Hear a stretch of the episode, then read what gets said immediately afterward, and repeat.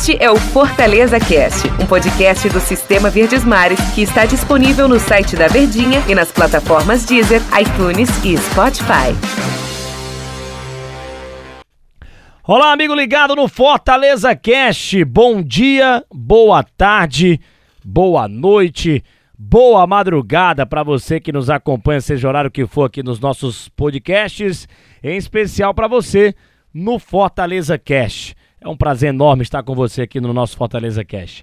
Eu, Denis Medeiros, estou aqui ao lado de Daniel Rocha, o comentarista que canta o jogo, como a gente chama aqui na Verdinha. Tudo bem, Daniel? Bom dia, boa tarde, boa noite, boa madrugada, aquele abraço. Fala, meu querido Denis Medeiros, aquele abraço, aquele abraço especial para todo mundo que tá ligadinho com a gente, que reserva aquele tempinho do dia, né? Aqueles tradicionais 10 minutinhos daquele bate-papo diário aqui nos nossos podcasts, tanto no Ceará Cast como no Fortaleza Cast, em especial para a torcida tricolor, né? Que é a, a, a, maioria maciça que escuta, logicamente, o Fortaleza Cast, querendo saber a respeito do seu clube, seja no trabalho, no trânsito, no banho, na academia, fazendo o que for, mas não deixe de se informar. Tamo junto e vamos papear aqui a respeito do tricolor. E vamos papear através é, para falar do time do Fortaleza e para falar sobre uma situação que vai acontecer neste próximo final de semana, quando o Fortaleza encara a equipe do esporte relacionado à situação do ataque do Fortaleza, né? Porque a gente tem aí o David fora, né? O David foi expulso contra o Internacional, prejudicando, né, o, o planejamento do jogo do técnico Voivoda na partida contra o Inter. E agora o Fortaleza vai ter. Ele tem que ganhar do esporte. Ele tá a seis jogos sem conquistar uma vitória no Campeonato Brasileiro. Ele precisa da vitória, ele precisa ganhar o jogo. E para ganhar o jogo, ele tem que fazer gol. É nada, é? E para fazer gol, ele precisa de peças lá na frente que vão facilitar que esse gol aconteça, que esses gols aconteçam, né? E a gente tem um Robson que frequentemente aparece no time titular do Fortaleza, que pode fazer dupla com outro atacante. Ou o Voivoda pode acabar tirando algum jogador e colocando outro no lugar do Robson e variando esse ataque do Fortaleza que ele já mudou em outros tempos, esse ataque do tricolor de aço. Eu, particularmente, Daniel Rocha, gosto de Robson e David, ou Robson e David juntos, verdade? Mas contra o esporte, já que não tem um David que foi expulso, eu jogaria com o Wellington Paulista, até porque é um cara que tem faro de gol e tudo mais.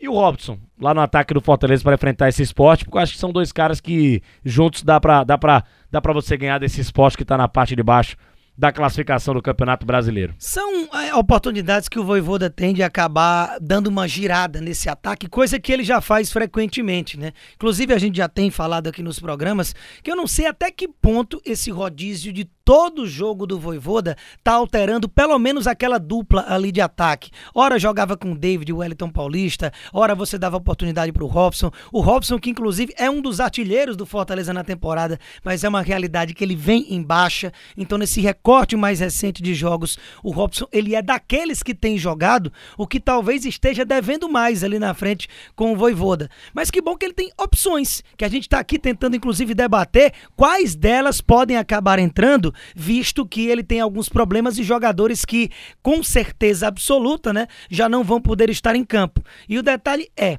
o Robson ele acaba sendo o mais cotado nessa, nessa conversa, até mesmo na sua pergunta, já é como se estivesse colocando o Robson ali como um titular, mas a gente não tem muita ideia do que o Voivoda costuma ter realmente de conclusão para escalar seus times. Ele costuma pontuar muito o adversário, o que é que o jogo especificamente pede, ele não tem aquele titular absoluto, e é inclusive aí que eu torço um pouco aqui o nariz, porque é, eu, eu, gosto da sequência.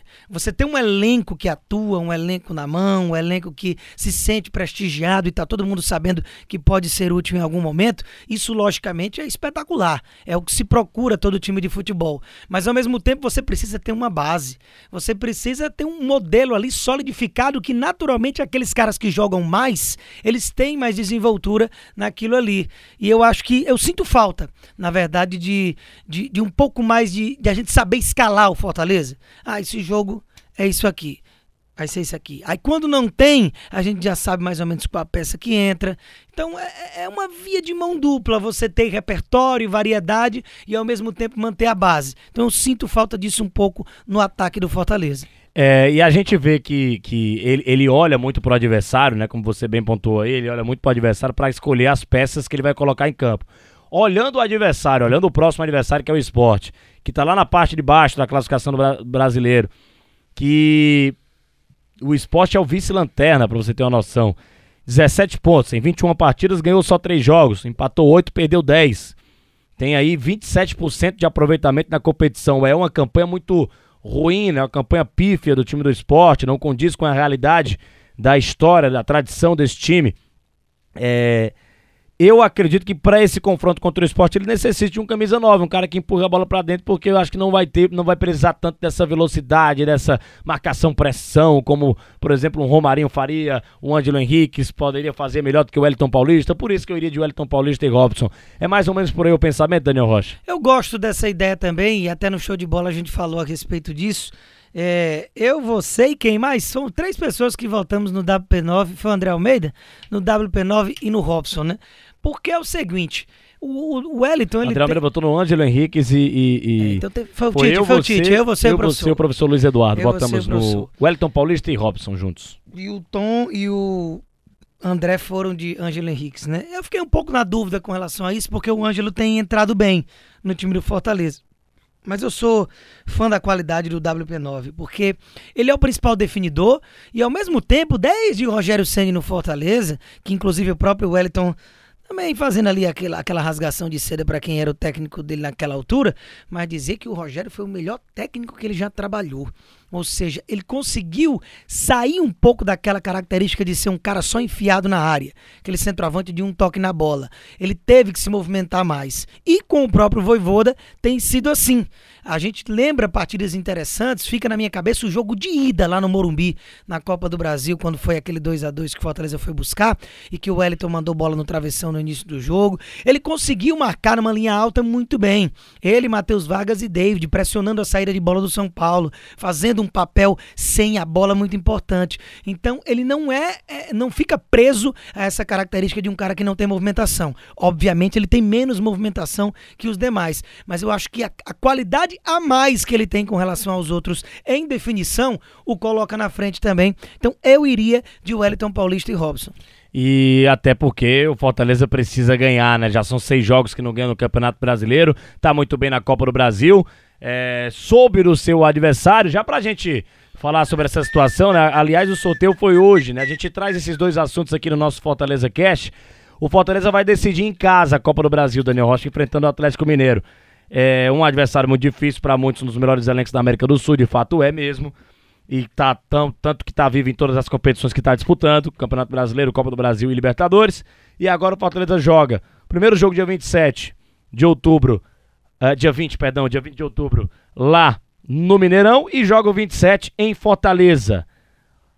O que é que você pensou, o que é que você viu desse, desse, desse sorteio, desse encontro entre Fortaleza e Atlético Mineiro? Jogar dentro de casa o jogo da volta faz diferença num regulamento que não existe mais aquele gol fora como critério de desempate, Daniel Rocha? Pois é, cara, é, isso aí é mais uma preferência é, pessoal, também não sei qual o planejamento da equipe de ideia de jogo. É sempre interessante você jogar o último jogo em casa, porque você está ali diante da sua torcida. Porém, com a história do gol fora de casa, que há muito tempo não tem na Copa do Brasil, até mesmo a UEFA na Champions League não tem mais, é, isso é muito interessante, porque para mim isso tem que ser abolido de todas as competições e nunca deveria ter sido criado. Concordo. Do gol fora, né? Porque é muito injusto você ser eliminado porque fez ou deixou de fazer um gol na casa do adversário, quando o placar agregado foi o mesmo. Ficou todo mundo igual. Se ganha de 3 a 0 perde de 4 a 1 qual é a diferença? O gol fora Nenhuma, né? tirou o Fortaleza da Sul-Americana. Pois é, passado. é, mas faz parte. Se existe o regulamento, Retrasado. não adianta chorar, né? Não, ano passado. É, é aquilo ali que, que acontece mesmo e você, inclusive, já joga sabendo disso e pode mudar até sua característica e estratégia para os confrontos. Mas não tendo, eu acho interessante sim, em todos os casos, você jogar a última em casa, porque como não tem diferença alguma, essa questão da ordem, a hora da decisão, a hora que vai ser definido realmente, a hora que você vai comemorar uma classificação ou um título, ser no seu estádio, é sempre melhor. Lógico que com a presença do torcedor, que inclusive é um ponto que pode acontecer, seria a cereja do bolo. Melhor ainda. Mas isso não vai ser o fiel da balança, como eu falei lá no show de bola também. Naturalmente, o que vai decidir são estratégias e execuções dentro de campo, inclusive a retomada da efetividade que o Fortaleza precisa ter, porque tem perdido muitas oportunidades e contra o Galo, amigo, as poucas que surgirem, você precisa botar para dentro. Aliás, expectativa de 30% de torcedores lá no Mineirão do Atlético Mineiro empurrando o Galo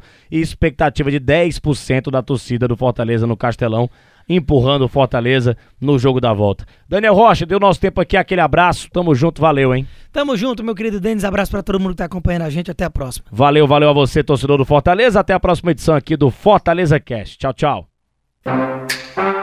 Este é o Fortaleza Cast, um podcast do Sistema Verdes Mares que está disponível no site da Verdinha e nas plataformas Deezer, iTunes e Spotify.